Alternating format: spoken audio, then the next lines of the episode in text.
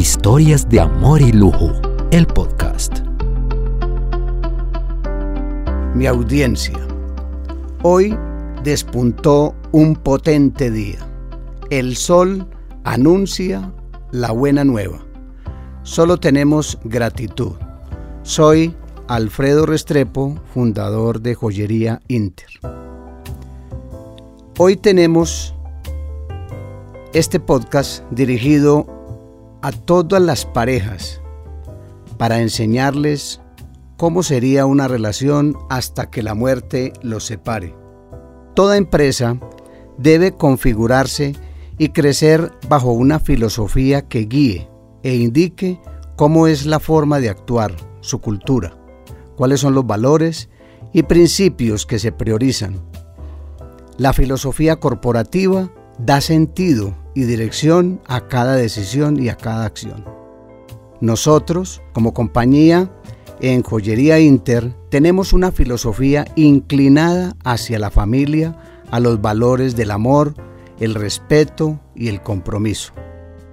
Creemos que si uno se compromete a estar con el otro para siempre, debe cumplirlo, pues no es una decisión que se toma a la ligera. Se hace con seguridad, con firmeza, con intención.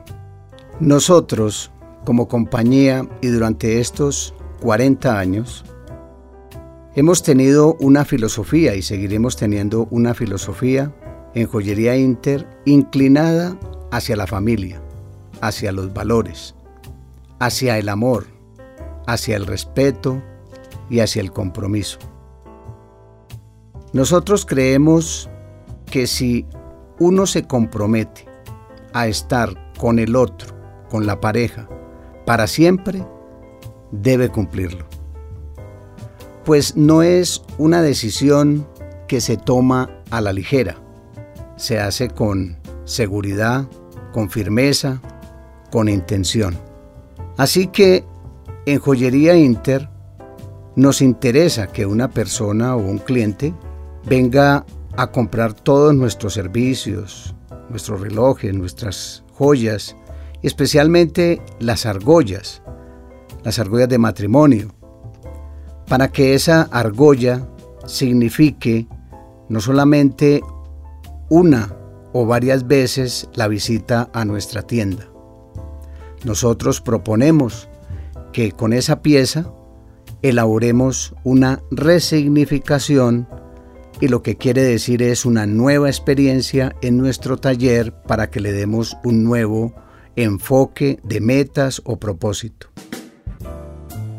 Estamos hablando hasta que la muerte nos separe y para ello vamos a tener en cuenta las múltiples formas de unirse en un matrimonio.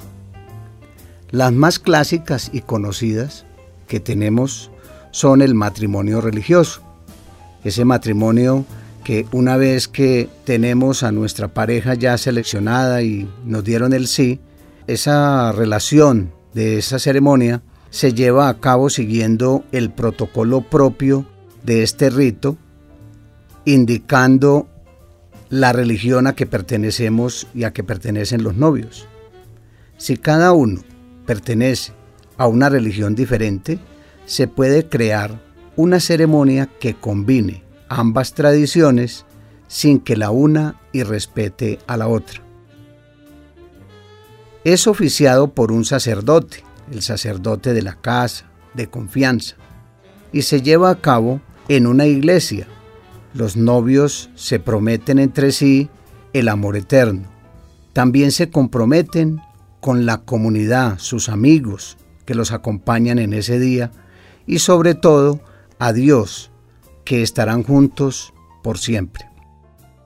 También hay un compromiso de acompañarse mutuamente en la salud y en la adversidad, en la alegría y en la tristeza, y se sellan en ese compromiso con unas argollas de la joyería Inter. Al finalizar la ceremonia religiosa, los novios y sus padrinos van a firmar el acta de ese compromiso matrimonial que constituye también una unión civil. Ahora miramos la otra forma que es el matrimonio civil. Este es oficiado en una notaría y es oficiado por un juez. Este les lee el acta matrimonial que luego van a firmar ambos novios junto con sus testigos o padrinos. Los novios deben de leer los votos e intercambian ahí mismo las argollas como ese símbolo de compromiso y de unión ante el notario y ante su familia.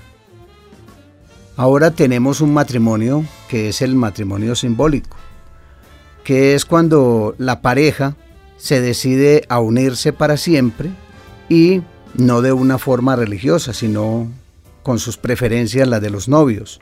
Ellos mismos diseñan un rito que tenga un sentido y un propósito para ellos. Y normalmente es oficiada por la persona que ellos deseen. Puede ser un amigo o un familiar o los padres o un profesional o un guía espiritual. La pareja está sola o acompañada de sus cercanos y pueden incluir un intercambio de votos y de anillos. O muchas veces lo hacen con otro elemento como una pulsera, una gargantilla. En sí es importante que lleven el material oro. Independientemente de cuál sea la forma que se elija y que elijan las parejas, creemos que el matrimonio es la base del hogar y de la familia en un futuro. El matrimonio y la familia van a considerarse como una escuela. Ahí florecerán los talentos. Vamos a incorporar todas las virtudes que hemos adquirido. Las vamos a exponer. Vamos a tener en cuenta esos principios y esos valores que nos ayudarán a realizar y a llevar vidas felices, saludables, proactivas. Entonces podemos decir, mi estimada audiencia, que la pareja es el prototipo de la mejor versión de quienes somos y de quienes queremos ser. Porque esa versión la van a tener como primer insumo nuestros hijos. Ese es el ejemplo. El matrimonio trae recuerdos de las vivencias memorables, de todas esas situaciones en las que hemos compartido, de todas las distancias, las va a cortar cuando tenemos a nuestra pareja cercana. Ahora bien, el matrimonio y la familia la tenemos que considerar como una guía. Creceremos a partir de cometer errores. Recuerden que valemos por lo que somos, tanto en lo emocional como en lo físico y como en lo espiritual. Esas argollas de matrimonio nos van a recordar que el matrimonio es un refugio que protege y nos saca adelante de todos nuestros obstáculos.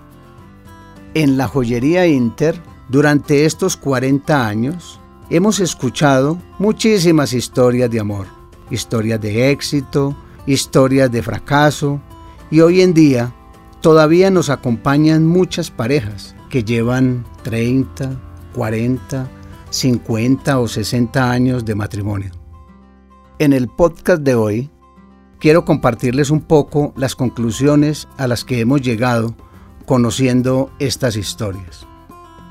Ustedes dirán, ¿cómo llegaron hasta allá? ¿Cómo han hecho estas parejas para permanecer juntas hasta que la muerte los separe? ¿Qué camino fue el que tomaron? ¿Cómo hicieron para recorrer juntos y sortear todas las dificultades? Pues se los contaré a través de una historia que voy a tratar de reunir y hacer algunas analogías. Vamos a hablar de un momento número uno. Ese momento número uno es mágico, es la búsqueda. Y voy a hablar de dos personas. Estas dos personas estaban en un parque, en un pueblo tranquilo, un pueblo muy soleado, con una brisa cadenciosa, un pueblo silencioso. Ellos están en un parque y no se conocen. Cada uno pasó por ese parque porque iban a realizar unas compras. De pronto se cruzaron y se miraron y cada uno sintió una atracción por el otro. Juan preguntó a sus amigos si sabían quién era esa niña. Uno de ellos le dijo que era María, la hija de los Jiménez. Ah, qué familia tan hermosa en el pueblo. Ella, por su parte, hizo la misma averiguación con sus amigas. Momento número 2. La conquista. Días después de este evento, Juan volvió a ver a María, nuevamente en el parque, y ya se acercó a ella, se dirigió, le habló por su nombre y le hizo una invitación a tomar un café. En ese café especial, en ese café de aroma del pueblo, comenzaron a conocerse y quedaron de volver a reunirse. La siguiente ocasión fue María quien lo invitó a comer un helado. Momento número 3. Ya viene el enamoramiento. Juan y María ya pasaban mucho tiempo juntos. Los unía siempre los chistes de Juan.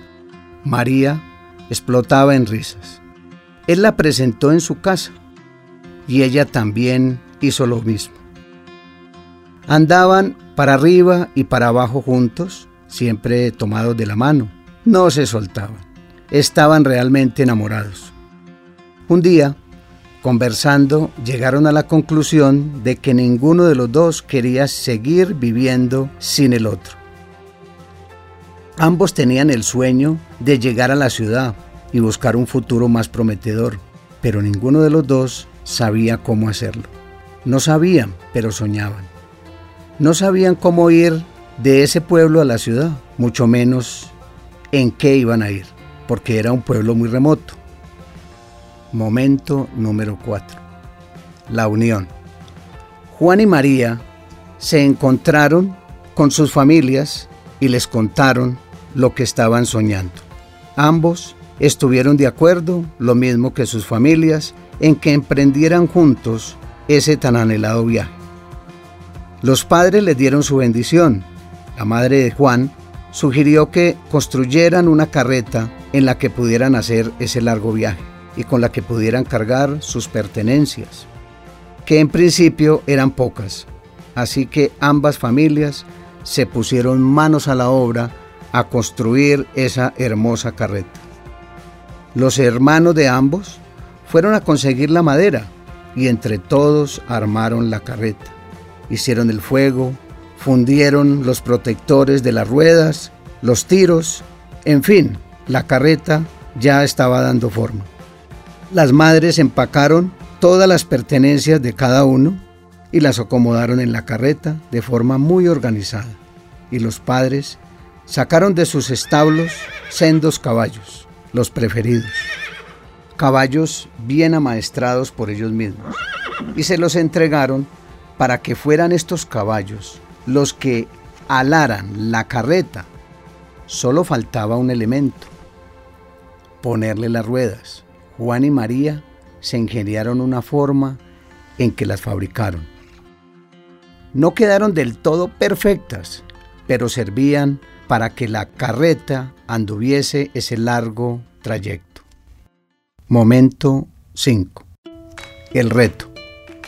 Antes de partir, los padres de Juan y María les aconsejaron ir con cuidado, con despacio, con un paso lento pero seguro no hay una carretera desde el pueblo a la ciudad, así que deben seguir sus propios instintos. La madre de María le dijo, hemos sabido de algunas personas que ya han logrado llegar a la ciudad, así que ustedes también van a lograrlo. Cuando se sientan perdidos, traten de encontrar en el camino las huellas de caballos o carretillas y síganlas. Así pues, Juan y María emprendieron el viaje con la bendición de toda su familia. Momento 6. El trayecto. Los paisajes, los amaneceres y atardeceres que vieron Juan y María eran espectaculares. La mayoría de los días les iba muy bien. Siguieron el consejo de su madre y de su padre y siguieron siempre las huellas como se los habían indicado pero en los días de lluvia, cuando no podían ver bien las huellas, paraban y reposaban. Cuando se vieron amenazados por animales salvajes que pudieran hacerles daño, construyeron algunas armas para defenderse. En el camino fueron conociendo todo tipo de frutos y alimentos, más los que llevaban, y fueron también encontrando objetos que guardaron en su carreta, junto con los que ellos mismos fabricaron. Tuvieron que parar en varias ocasiones a reparar la carreta que se averiaba. Cada vez iban encontrando más fácilmente las soluciones y cada cual hacía su tarea. Cada cual resolvía parte del problema. Momento 7. El logro y el júbilo. Un día comenzaron a ver personas, a ver casitas que se postaban al lado y lado. De pronto cruzaron un puente y apareció ante sus ojos una carretera, unos carros y unos edificios.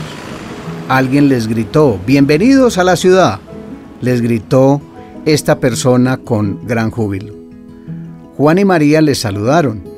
Les pidieron indicaciones para llegar al centro de la ciudad y después de adaptarse un poco y dar algunas vueltas, lograron llegar a un sitio de refugio. Momento número 8. Reafirmación.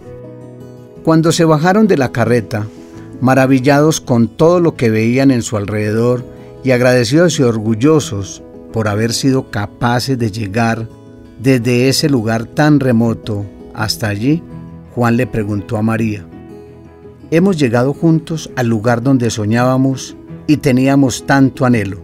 Ahora tenemos el reto de construir una nueva vida en esta ciudad y podemos seguir haciéndolo juntos y coger cada uno un rumbo distinto.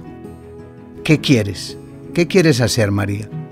A lo que María le respondió, de no ser por la unión de nuestras familias, de las enseñanzas y consejos de nuestros padres, y el trabajo en equipo que hemos hecho juntos, no estaríamos aquí. Quiero que sigamos construyendo nuestro camino juntos. En ese momento se abrazaron y se besaron.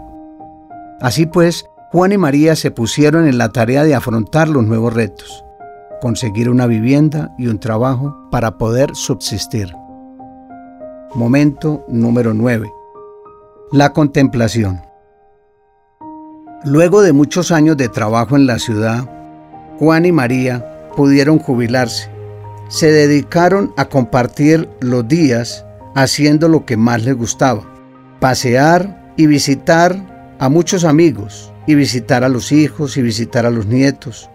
Cuando hicieron el viaje en la carretera, María descubrió una flor morada que le gustó mucho y que intentó llevar consigo en la carreta, pero no sobrevivía el viaje.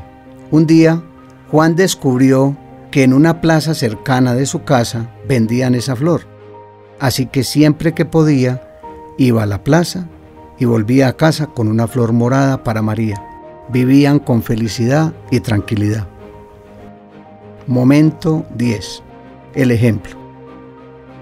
Un día, Antonio, uno de sus nietos, les preguntó cómo habían hecho para llegar a la ciudad desde ese pueblo tan remoto y alejado donde habían nacido. Juan y María comenzaron a contar la historia y poco a poco fueron acercándose el resto de sus nietos e hijos a escucharla. Ni siquiera sus propios hijos la conocían muy bien. Al finalizar, Antonio exclamó, Abuelos, yo quiero llegar hasta la India. Y su mamá le contestó, algún día encontrarás a alguien que también quiera ir a la India y harán ese viaje juntos. Otro de los hijos de Juan y María dijo, Gracias papás por contarnos de este maravilloso viaje, por elegirse en ustedes dos, por estar juntos y crear esta maravillosa familia.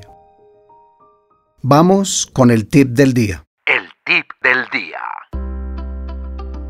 El tip del día es realmente momentos de amor. Ya vivimos y ya sentimos cuál es el camino. Ahora les quiero contar que el tip y la enseñanza es que estos momentos no suceden durante un tiempo específico y no suceden de una sola vez. también se repiten. La conquista debe ser diaria. Los detalles deben de ser diarios. Llegarán muchos retos y sus correspondientes momentos de logro y júbilo. Así como también será necesario reafirmar constantemente, con las palabras, palabras de amor y con acciones. Y sobre todo, acariciando esas bellas joyas, esos anillos que los han acompañado por todo este camino. El deseo y el compromiso siempre de estar juntos. Mi audiencia, con este capítulo finalizamos esta temporada y los invitamos a escuchar nuestra próxima temporada. Que tengan un feliz y bonito día. Historias de amor y lujo, el podcast.